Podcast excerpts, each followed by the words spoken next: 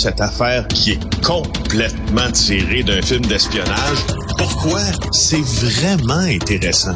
On peut pas dire l'inverse. Donc, la drogue, c'est non. Un journaliste d'enquête, pas comme les autres. Félix Séguin. Félix, on a reçu tout à l'heure, un peu plus tôt à l'émission, euh, cet homme, Adam Mongrain, qui, euh, lui, travaille, entre autres, mais pour un organisme, pour faire un, registre des loyers éventuellement au Québec, puis qui euh, s'en est fait prendre à son entreprise, on s'en est pris à son entreprise du côté de Proprio, qui, ben, soyons, soyons honnêtes, là, Félix, du monde avec un peu de culot aussi, là, qui sont venus ben, essayer de torpiller son entreprise, ni plus ni moins, en représailles. Oui, M. Mongrain a 36 ans. Il est directeur des dossiers en habitation euh, chez euh, Vivre en Ville et il milite en faveur d'un registre des loyers euh, au Québec pour, en fait, que cet outil soit reconnu par le gouvernement pour apporter une solution à quoi? La crise du logement. C'est lui qui a fondé aussi les caleçons. Les caleçons fiers.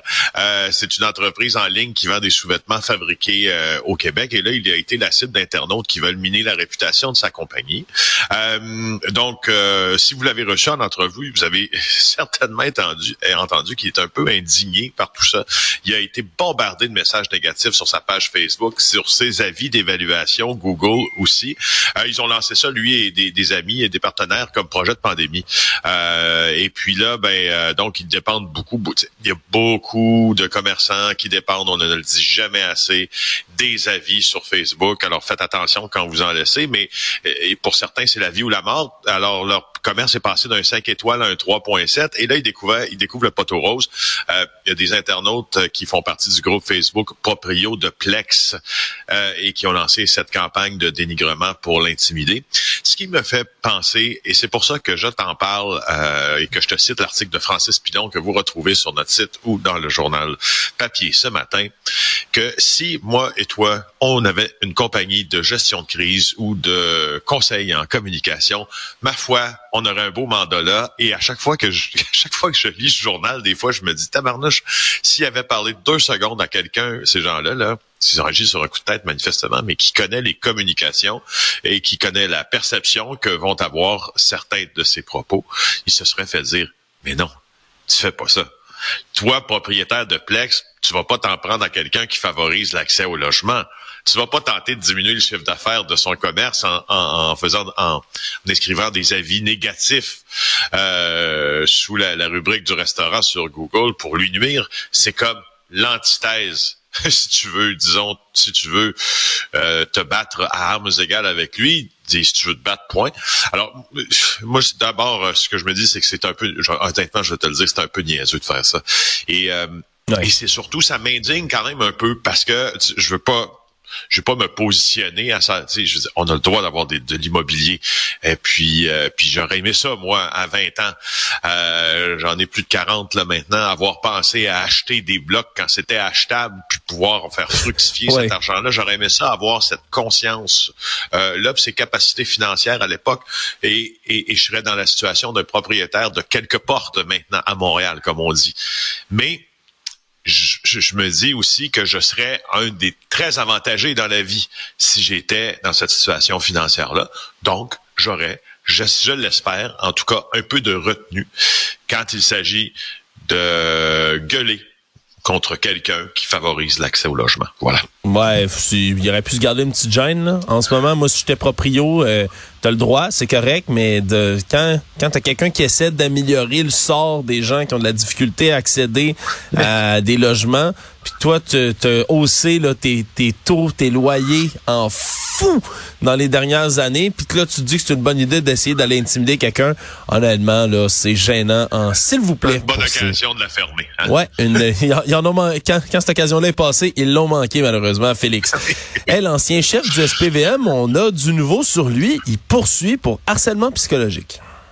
Oui, il avait été suspendu de son poste euh, en 2017, euh, Philippe Pichet, et puis s'est entamé une véritable euh, saga judiciaire entre le SPVM, la Ville de Montréal et Philippe Pichet. C'est Camille Payan qui le rapporte aujourd'hui dans le journal. Alors là, il poursuit le SPVM qu'on pourrait dire la ville de Montréal aussi, parce qu'ultimement, je veux dire, l'argent vient de la ville, de, son salaire vient de la ville, pour harcèlement psychologique.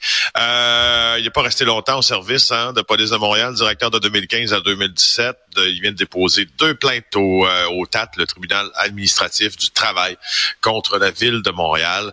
Euh, et, en fait, ce, qu'on, ce, qu'on, ce que M. Pichet reproche à la ville de Montréal, c'est de lui avoir de l'avoir isolé, en fait, de lui donner, tu sais, des fois, quand tu veux te débarrasser de quelqu'un que tu veux pas le voir, tu lui donnes des, tu lui donnes des mandats bidons, dit euh, son avocat, maître Daniel Rochefort. Tu l'isoles, puis tu, tu, tu, le paies, mais pour pas faire grand-chose, tu sais. Et euh, euh, donc, il avait été suspendu, Monsieur Pichet, avec solde. Après ça, euh, il avait renoncé à son poste de directeur en 2018. Après ça, il s'est entendu avec la ville et euh, qui pour qu'il soit réintégré à titre d'inspecteur-chef. Donc ça, tu sais, inspecteur-chef, après tu directeur adjoint directeur. Donc, ça va un grade assez haut, mais il n'a jamais occupé ce poste-là. Euh, il est toujours à l'emploi du SPVM. Il est en congé maladie depuis plusieurs mois. Et euh, et, et, quand même, là, faut, faut, faut dire une chose. Euh, je vais te le dire comme je le pense, OK? Oui. Euh, Philippe Pichet est un ancien directeur du service de police de Montréal dont le, dont le, le quartier général a subi des perquisitions dans le cadre de toutes sortes de dossiers euh, qui faisait très mal paraître le service. Euh, il a été là pendant une partie là, des tentatives euh, d'écoute et puis de suivre et puis d'espionnage des journalistes qui faisaient des reportages contre le SPVM. Il a eu un mandat très difficile. Euh, ça, ça, mais c'est pas un mauvais policier. Philippe Pichet. Là, il est à la ville de Montréal. Euh, il, travaille pour la ville de Montréal, même s'il est en congé maladie. C'est la ville de Montréal qui paie son salaire et qui maintenant hein, est à la direction générale à la ville de Montréal, tout aux côtés de Valérie Plante, Martin Prudhomme. Martin Prudhomme était à la Sûreté du Québec, si je ne m'abuse, quand on a mené les perquisitions chez Philippe Pichet, ben, au, quartier général de la police qu'occupait Philippe Pichet. Je, je, ne suis pas sûr dans ça que euh, que la ville agit dans le meilleur intérêt de M. Pichet. Je ne veux pas le défendre entièrement, mais je suis pas sûr qu'on agit dans son meilleur intérêt. Parce que je, je, reste assez convaincu que euh, il y a peut-être une certaine animosité entre M. Pichet puis des directeurs, puis des peut-être M. Prudhomme, peut-être non aussi. Mais euh, mais ce qu'on nous dit, c'est qu'on veut pas le voir là. Mais tu sais, je veux dire, il y a des limites à pas faire travailler un homme ou comme disait Félix Leclerc, la meilleure façon de tuer un homme, c'est de payer pour être chômeur. Euh, moi, je, moi, je trouve ça un peu triste, cette, cette, cette, cette situation-là. Euh, il y, a des, y a des gens qui sont très proches de Philippe Pichet qui veulent poursuivre la, une carrière de policier, euh, qui trouvent que cette histoire-là les plombe euh, beaucoup. C'est, difficile de passer à travers ces étapes-là. Tu étais directeur du service de police de la ville de Montréal. Tu es finalement resté deux ans empêtré dans plein de maudits scandales. Et là, tu te ramasses en congé maladie à poursuivre ton employeur qui essaye de te faire classer des boulons dans le garage alors que tu es quand même capable de faire quelque chose. Franchement, c'est une très, très, très, une fin, je trouve, très déplorable, une fin de carrière très déplorable. Et euh, je ne sais pas qui est exactement le coupable, mais euh, c'est pas drôle. Ouais, ça risque de se continuer aussi ces sagas judiciaires là. En terminant, Félix, rapidement, ben il y a des impacts. Hein, ce que le bureau d'enquête fait, on le sait, ça, ça fait beaucoup, euh, ça fait brasser beaucoup de choses là. Mais là, on a des exemples encore plus concrets d'impact là révélés par vos derniers reportages. Ben oui, euh, Catherine Lamontagne, euh, qui a collaboré à l'émission JA d'ailleurs, donc un dossier dans le bureau, dans le au bureau d'enquête du Journal de Montréal, mais dans le Journal de Montréal, le dossier à JA. Deux entrepreneurs aux méthodes très controversées, exposés par euh, nous-mêmes, viennent de perdre leur licence, la régie du bâtiment. Donc, sur les lignes de côté, hors touche, les compagnies Québec Excava Plus et l'entreprise de Blainville TP Maison ont perdu leur licence d'entrepreneur, alors sont plus autorisés euh, à agir ainsi. Ils peuvent, plus se présenter, faire des travaux, faire des soumissions, en exécuter ou en faire exécuter pour autrui. Euh, c'est ce qu'on peut lire sur le site de la régie.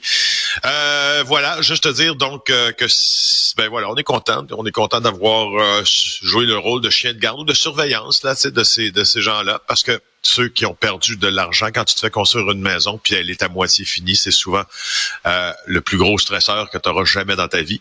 Alors euh, surtout quand on n'a pas beaucoup d'argent, euh, il y a des gens qui sont sur les lignes de côté présentement, vont réfléchir un petit peu, peut-être qu'on va les voir revenir sous une autre forme, on les surveillera à ce moment-là aussi. Oui, parce que c'est pas toujours juste les tribunaux et des recours comme ça qui peuvent régler des situations, mais les journalistes peuvent aider aussi. Puis on est content d'en avoir des bons rappels. Félix Séguin, merci beaucoup.